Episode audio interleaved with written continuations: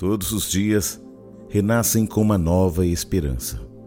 Eu acredito nas forças de um Deus que rege todo o universo.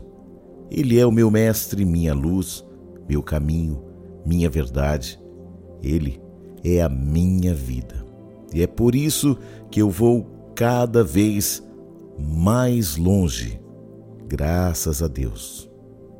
O Salmo 23 diz assim: O Senhor é meu pastor e nada me faltará.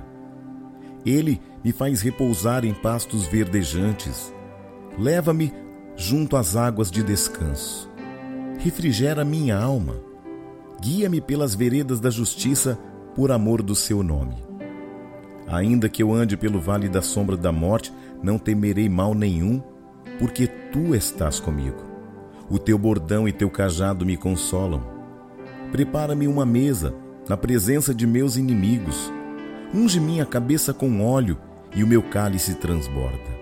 Bondade e misericórdia certamente me seguirão todos os dias da minha vida, e habitarei na casa do Senhor para sempre. Como viver sem medo do amanhã? O Salmo 23 traz uma resposta cabal sobre esta questão.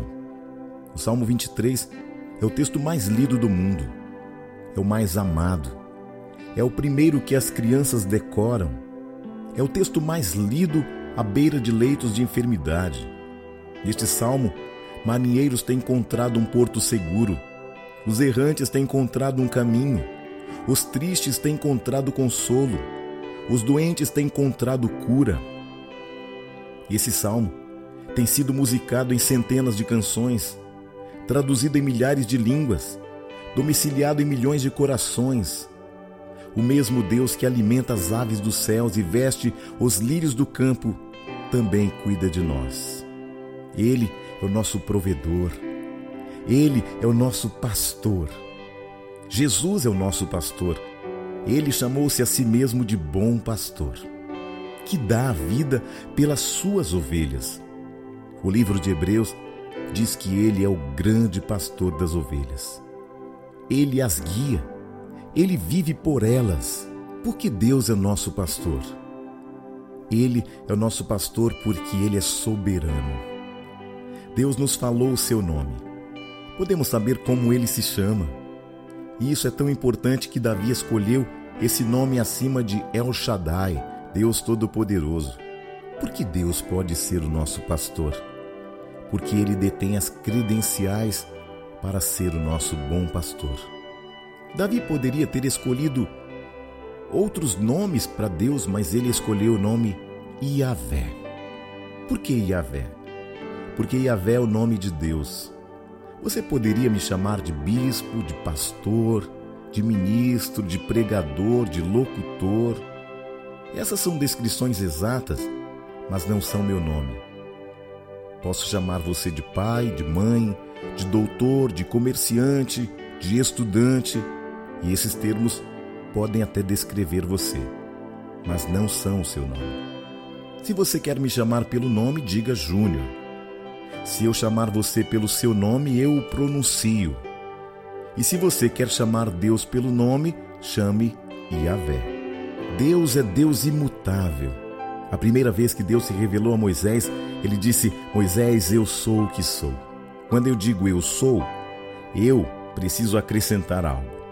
Eu sou feliz, eu sou triste, eu sou forte, eu sou Júnior. Deus não precisa de nenhuma palavra descritiva, porque ele nunca muda. Deus é o que é. Ele é o que sempre foi e jamais deixará de ser. Ele é o nosso pastor. Conselheiros podem nos confortar em meio a tempestades, mas só Ele pode acalmá-las. Amigos podem segurar a nossa mão na hora da morte, mas só Ele venceu a sepultura. Filósofos podem debater o significado da vida, mas só Ele pode dar a você um sentido para viver. Ele é o Deus inexplicável. Embora Deus crie, Ele nunca foi criado. Embora Deus faça, Ele nunca foi feito. Embora Deus explique, Ele nunca foi explicado. O salmista diz assim: antes que os montes nascessem, ou que tu formasse a terra e o mundo. De eternidade em eternidade, tu és Deus. Ninguém soprou a vida para dentro de Deus, de Iavé. Ninguém o gerou. Ninguém deu a luz a ele. Nenhum ato o fez nascer e nenhum ato pode acabar com ele. Deus não teme terremotos. Ele não teme filosofias. Ele não teme enfermidade. Ele não teme cemitérios. Ele estava aqui antes que eles surgissem. E ele estará aqui depois que eles houverem passado. Porque ele é o que é. Ele é o Deus ingovernado. Nós somos governados, Deus não. O clima decreta que roupa vestiremos. A gravidade dita a velocidade. A saúde determina nosso vigor. Mas Yahvé, o nosso pastor, ele não precisa verificar o clima, ele o faz. Ele não desafia a gravidade, ele a criou. Ele não é afetado por problemas de saúde, porque ele não tem corpo, ele é espírito. João 4:24. Ele está presente em todo lugar ao mesmo tempo. Ele está aqui e ele também está nas últimas galáxias do universo ao mesmo tempo. O salmista disse assim: Para onde me irei do teu espírito? Para onde fugirei da tua face? Se subir aos céus, tu ali estás. Se descer aos mais profundos abismos, eis que ali tu também estás. Salmo 139, nos versos 7 e 8. Nós precisamos entender que este Deus é poderoso. Ele é o meu pastor, ele é o seu pastor. Ele pode parecer distante, mas ele está perto. Ele não é o Deus distante dos filósofos. Ele não é o Deus fraco e caprichoso dos místicos.